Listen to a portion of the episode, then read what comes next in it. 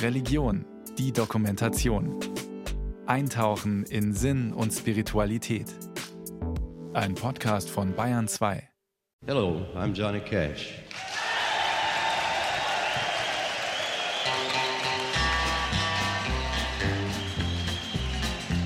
I hear the train a coming.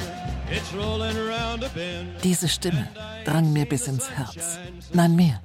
Sie elektrisierte mich. Da stand ein dunkelhaariger, großer, gut aussehender und irgendwie traurig dreinblickender Mann mit seiner Gitarre auf der Bühne und sang mit tiefer Stimme. Einfache Songs. Drei Akkorde reichten meist. Er sang von Liebe und Verbrechen, von der Eisenbahn und Cowboys, von Treue und von Einsamkeit.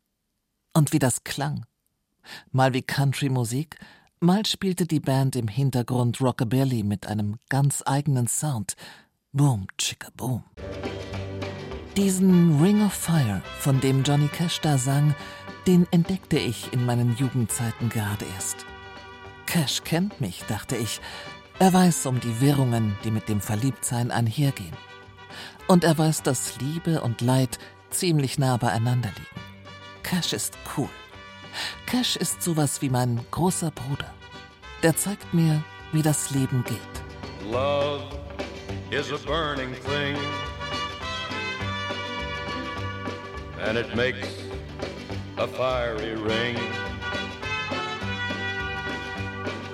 Bound by wild desire. I fell into a ring of fire. Liebe ist eine brennende Angelegenheit. Sie lässt einen feurigen Ring entstehen. Gebunden durch wildes Verlangen fiel ich in einen Ring aus Feuer.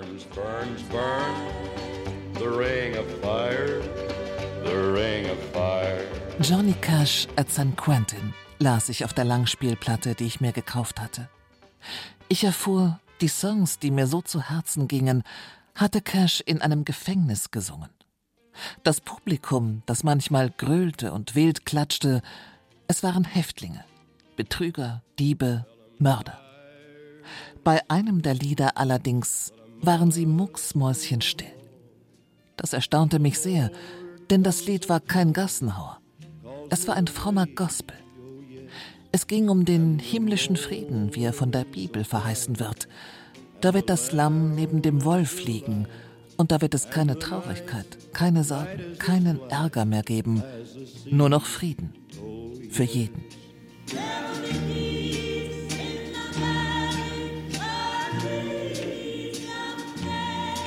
There will be peace in the valley for me, dear Lord, I pray. Nach dem Song hielt die Stille unter den Gefängnisinsassen noch etwas an. Dann tobte der Applaus los. Die Häftlinge schienen etwas vom Glauben, wie Cash ihn vermittelte, verstanden zu haben. Sie spürten, dieser Friede, der gilt auch ihnen, denjenigen, die hinter Gittern mit ihrer Schuld zurechtkommen mussten. Musik und die Frage, was das soll mit dem Glauben, beides interessiert mich seit Jugendzeiten. Ich spielte Cash-Songs nach, verstand immer besser, was er da eigentlich erzählte. Besonders seine Gospels und seine frommen Lieder gingen mir nah. Er predigte kein Moralapostel. Dieser Johnny Cash, der hatte selbst viel erlebt. Sein Glaube schien mir lebenserprobt.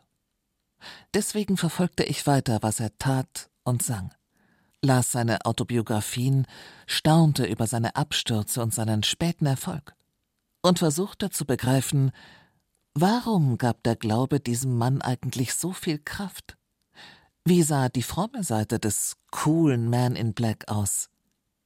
Sieben Spuren entdeckte ich bei meiner Reise. Die fromme Seite Johnny Cashs. Die erste Spur Führt zu Frank Liebal. Im Sommer lernte ich ihn kennen. Er ist Musiker in München. Im April 1986 hatte er einen besonderen Job als Fahrer für einen Konzertveranstalter. Er durfte Johnny Cash vier Tage lang durch München chauffieren.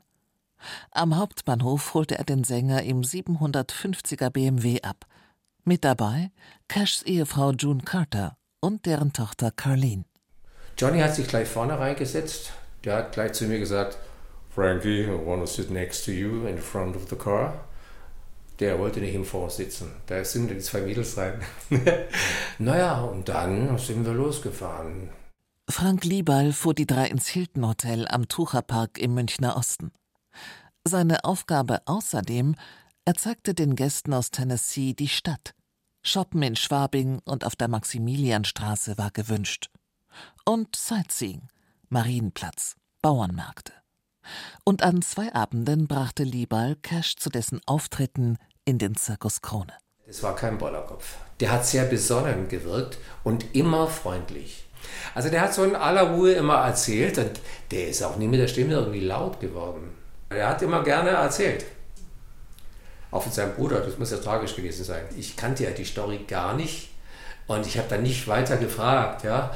Und äh, habe dann erst viel später, als der Film rauskam, habe ich erst mitgekriegt, dass der tragisch ums Leben gekommen ist, verblutet oder irgendwie so, ja. Da bin ich auch ganz froh, dass heute damals, dass ich nicht gefragt habe, wo der ist. Das Schicksal seines drei Jahre älteren Bruders Jack bewegte Johnny Cash sein Leben lang. Im Alter von 14 Jahren war Jack während eines Jobs in eine Säge geraten. Wenige Tage später starb er. Johnny hatte seinen besten Freund und sein großes Vorbild verloren. Hätte er verhindern können, dass sein Bruder an diesem Tag in das Sägewerk ging? Das fragte sich Johnny Cash immer wieder. Irgendwie fühlte er sich schuldig. Und dann gab es da die Reaktion des Vaters. Die verschlimmerte Johnnys Seelenzustand unermesslich. Jammer schade, dass du es nicht anstelle von Jack warst. Zeitlebens erzählte Johnny Cash von diesem Vorfall. Im Alter schilderte er die Geschichte einem Reporter und konnte seine Tränen kaum verbergen.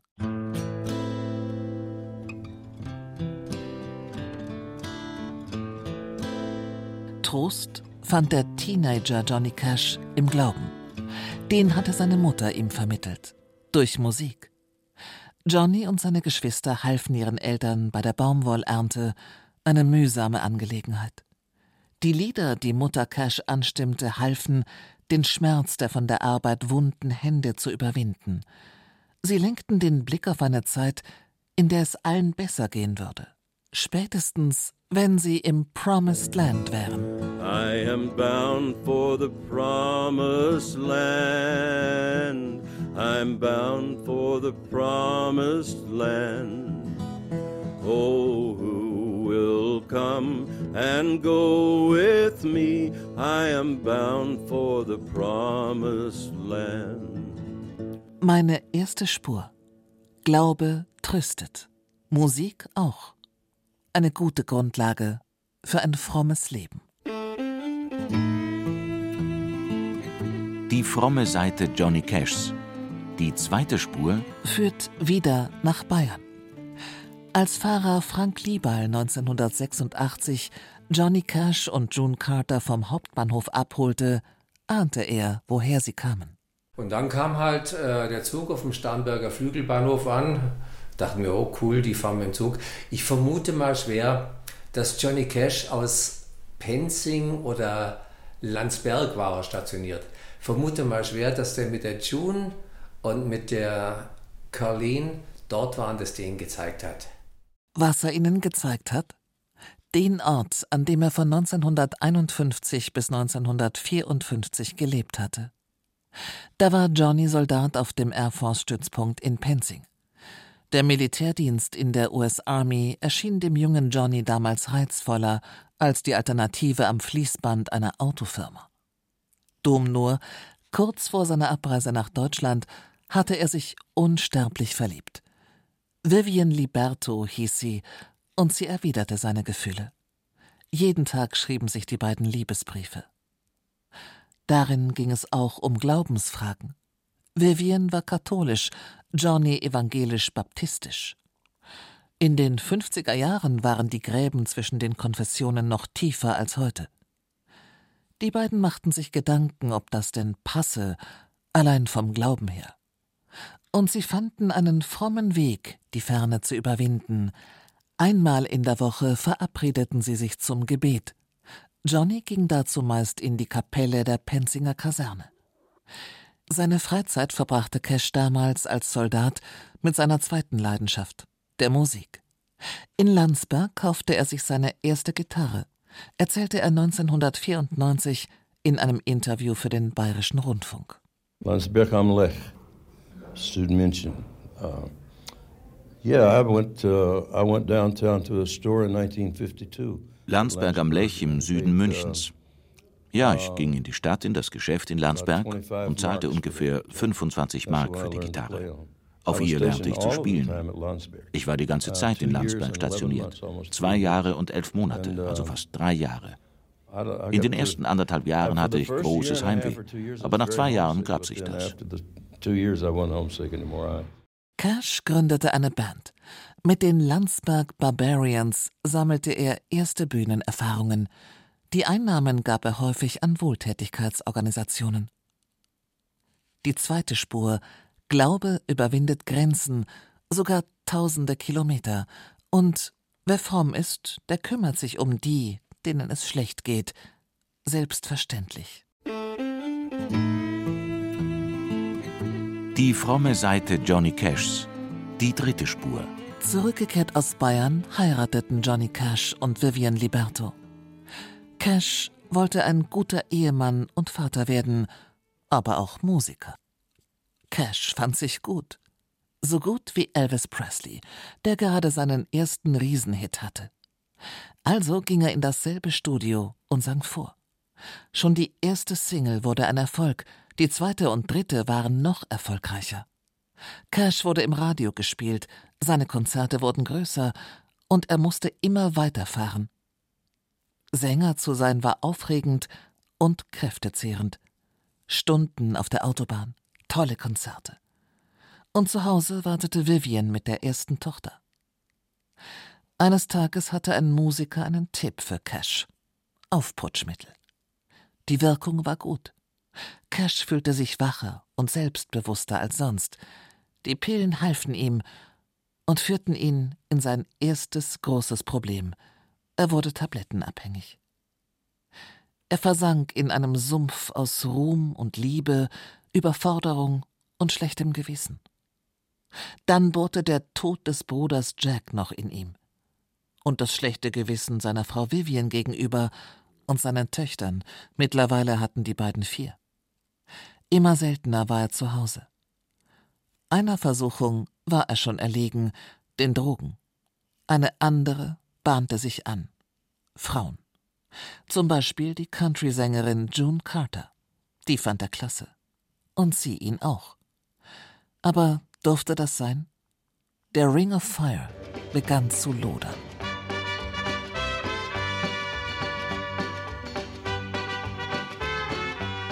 Mitte der 70er Jahre fiel Johnny Cash in tiefe Depressionen. Alles in ihm schien sich so sehr zu verdunkeln, dass er sterben wollte. Die Nickajack-Höhle am Tennessee River wählte er für seinen Plan aus. Aus diesem weit verzweigten Höhlensystem hatten schon viele Abenteurer nicht mehr herausgefunden. Wenn er nur weit genug hineinkriechen würde, dachte er sich, käme er nicht mehr hinaus, und niemand würde seine Überreste finden. Er kroch in die Höhle. Nach zwei oder drei Stunden waren die Batterien seiner Taschenlampe leer. Nun herrschte völlige Finsternis. Er fühlte sich einsam und gottverlassen wie nie zuvor.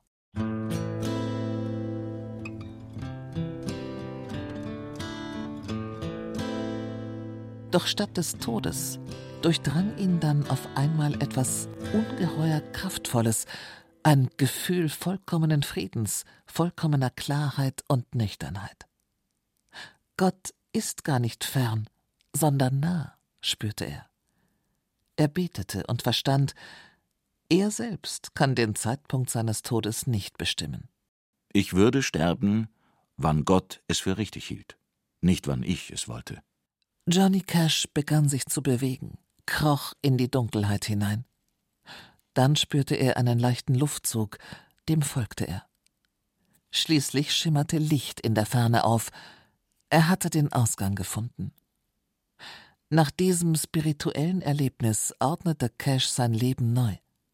Er machte eine Entziehungskur, Vivian und er ließen sich scheiden. Seinen vier Töchtern versuchte er weiterhin ein guter Vater zu sein. Und schließlich heiratete er June Carter, die große Liebe seines Lebens. Das Ergebnis der dritten Spur lautet, Liebe kann auch in die Verzweiflung führen, und da geschehen manchmal Wunder. Die fromme Seite Johnny Cashs. Die vierte Spur führt zum Rummelsberger Diakon und Cash-Fan Rainer Fuchs. Er sieht außergewöhnlich aus. Er hat seinen Körper mit vielen Tattoos verziert. Bei der Motivwahl hat er sich von Johnny Cash inspirieren lassen.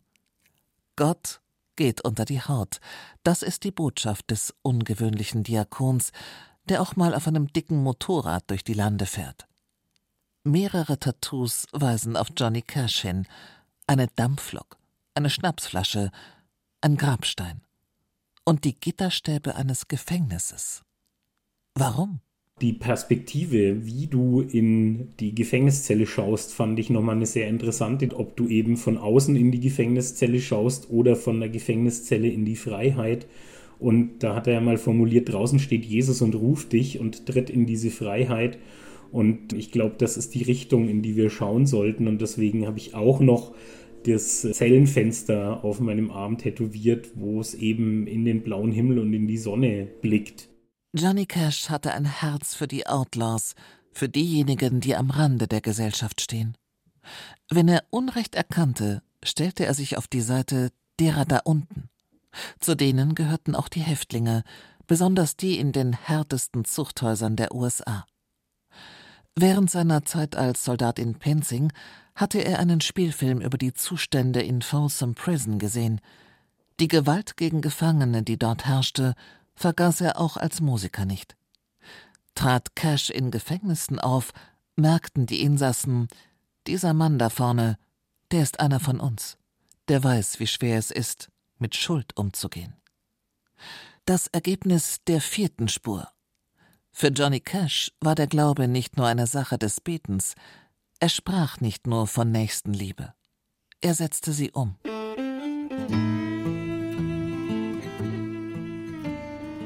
Die fromme Seite Johnny Cashs. Die fünfte Spur. Johnny Cash hatte seinen christlichen Glauben wiederentdeckt. Er spürte eine tiefe Verbindung zu Jesus. Er setzte einen Plan um, den er schon lange im Kopf gehabt hatte. Auf eigene Kosten reiste er mit einem großen Filmteam nach Israel. Dort verfilmte er das Leben Jesu. In Nazareth, am See Genezareth und in Jerusalem stellte Cash Szenen aus dem Neuen Testament nach. John Carter spielte Maria Magdalena. Johnny Cash gab den bibelkundigen Moderator. And they were astonished at his doctrine. They said he teaches as one who has authority and not as the scribes and Pharisees. Never a man spoke like this man. Der Film floppte. Das schreckte Johnny Cash aber nicht. Er schrieb ein Buch über den Apostel Paulus, dessen biblische Botschaft auch Cashs Zustand gut zu beschreiben scheint. Das Gute, das ich will, das tue ich nicht, sondern das Böse, das ich nicht will, das tue ich. Ich elender Mensch. Wer wird mich erlösen von dem Leib des Todes? Dank sei Gott durch Jesus Christus, unseren Herrn. One of these days I'm gonna sit down and talk to Paul.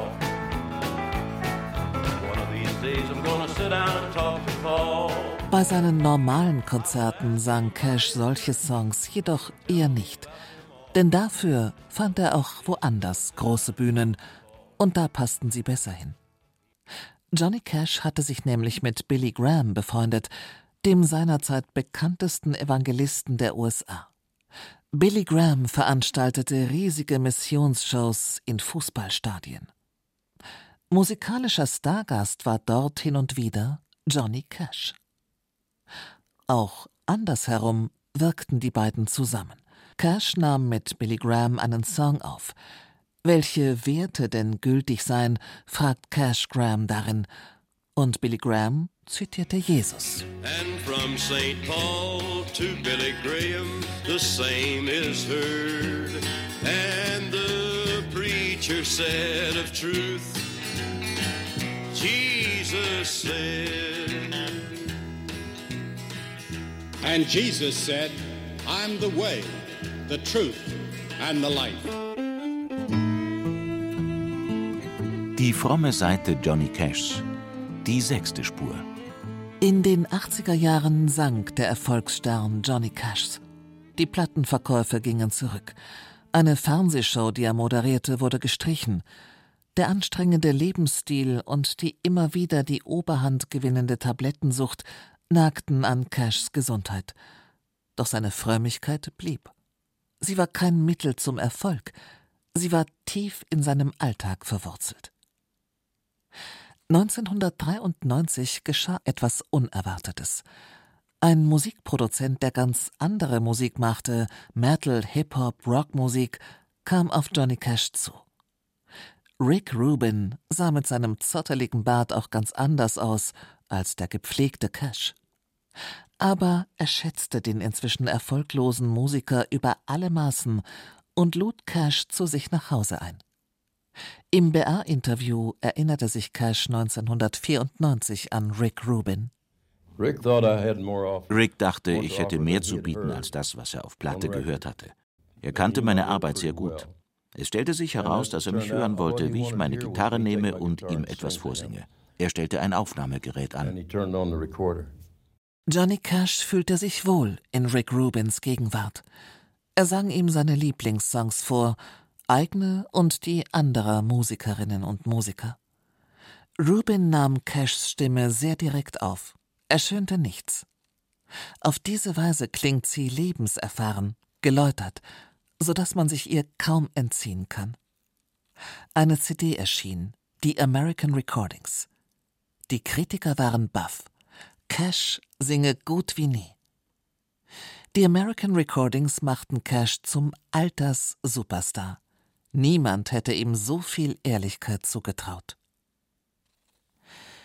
Die neue musikalische Weite verband sich mit spiritueller Weite. Johnny Cash war nicht nur bibeltreuer Christ, er las auch die Schriften des damals populären mystischen Schriftstellers Khalil Gibran. Auch Rick Rubin schwärmte Cash von ihm vor. I love it. I love it. Ich liebe es. Ich liebe es. Ich habe vor, es aufzunehmen, wenn ich mal Zeit dafür habe. Da stehen schon tolle Dinge drin und ich habe darüber nachgedacht. Weißt du, sowas wie seine alte Philosophie über spirituelle Dinge. Aber es ist deutlich, dass er gereift ist, weit gereist, der Gibran, der alles gesehen hat. Er hat lange Zeit in New York gelebt. Es ist spirituell. Uh, he, oh, still spiritual. Auf erstaunliche Weise verbindet Cash christliche Frömmigkeit mit interreligiösen Gedanken, eine Spur, die Cashs Gospels in neuem Licht erscheinen lassen. Die fromme Seite Johnny Cashs.